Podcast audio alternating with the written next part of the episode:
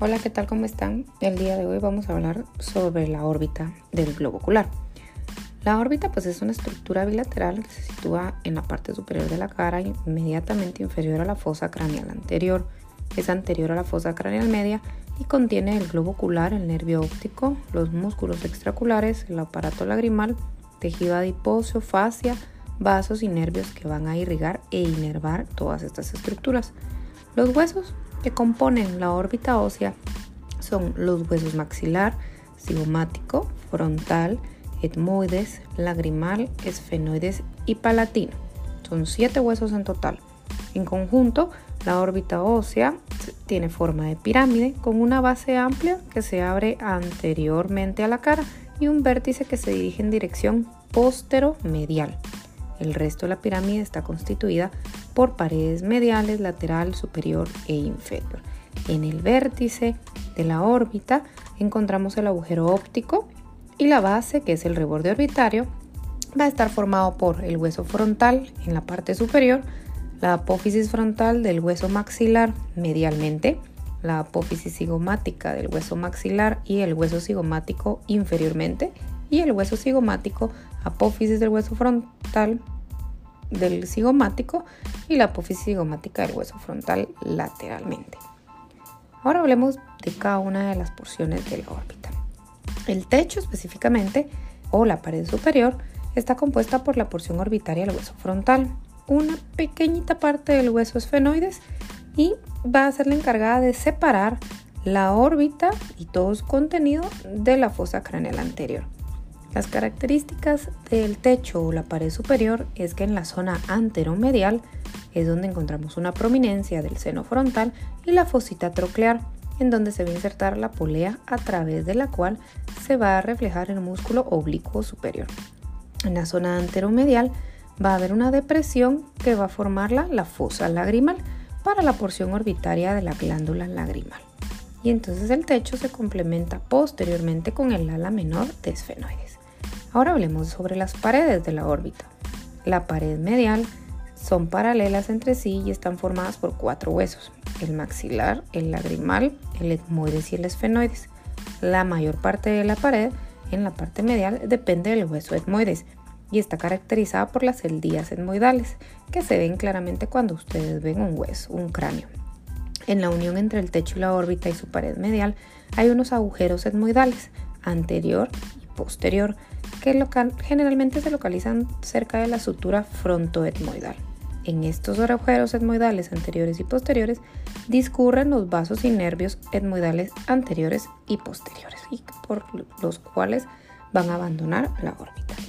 Anterior al hueso etmoides vamos a tener un pequeño hueso que se denomina el hueso lagrimal. La porción más anterior de la pared orbitalia medial está, vamos a encontrar la apófisis frontal del hueso maxilar. Estos dos huesos nos ayudan a formar el surco lagrimal que va a alojar el saco lagrimal. Este se va a encontrar limitado por la cresta lagrimal posterior, que es una porción del hueso lagrimal, y la cresta lagrimal anterior, que es una porción del hueso maxilar. Entonces, el surco lagrimal que va a alojar el saco lagrimal va a estar delimitado por dos crestas, una posterior y una anterior la posterior del hueso lagrimal y la anterior del hueso maxilar. Y entonces esta es la composición de la pared orbitaria medial. Posterior al etmoides hay una pequeña porción del hueso esfenoides que contribuye a la pared medial eh, del conducto óptico. El piso o suelo o pared inferior, que es el techo del seno maxilar, está formada mayormente pues, por la parte del hueso orbitaria del maxilar y tiene un poquito del hueso cigomático y del hueso palatino. Aquí vamos a ver la fisura orbitaria inferior, que comienza desde posterior y se continúa con el límite lateral del suelo de la órbita. El hueso cigomático va a completar el suelo orbitario por delante de la fisura orbitaria inferior. Tenemos una pequeñita parte en la región posterior donde alcanza la apófisis orbitaria del hueso palatino que ayuda a sellar el suelo de la órbita cerca de la unión entre el hueso esfenoides, etmoides y maxilar. La pared lateral de la órbita de la ósea está integrada anteriormente entonces por el hueso cigomático y posterior el ala mayor del hueso esfenoides. La fisura orbitaria superior se encuentra entre el ala mayor y el ala menor de esfenoides que van a formar el techo. Entonces, para recapitular, la órbita ósea del globo ocular está compuesta por siete huesos, que son maxilar, cigomático, frontal, etmoides, lagrimal, esfenoides y palatino. Va a tener un techo que va a estar formado principalmente por el hueso frontal y un poquito de esfenoides, las paredes mediales, que son paralelas entre ellas, donde tenemos cuatro huesos, maxilar, lagrimal, etmoides y esfenoides, en donde vamos a encontrar agujero etmoidal anterior y posterior, por donde discurren vasos y nervios etmoidales anteriores y posteriores, junto al surco lagrimal, donde vamos a encontrar el saco lagrimal delimitado por las crestas lagrimal posterior del hueso lagrimal y lagrimal anterior del hueso maxilar.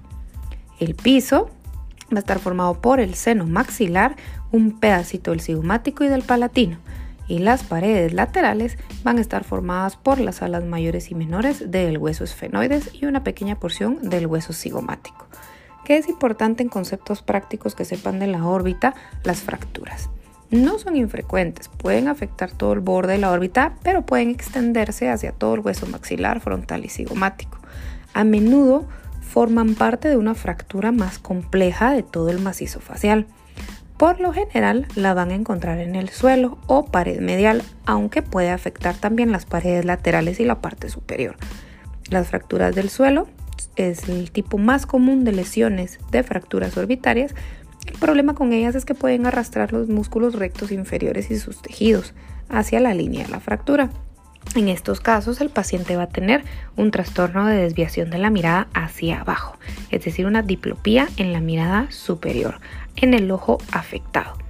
Las fracturas de la pared medial, por lo general, se muestran en las radiografías con una característica burbuja de aire adentro de la órbita. Eso se debe a que va a lesionar el laberinto etmoidal que permite la continuidad entre la órbita y el seno etmoidal.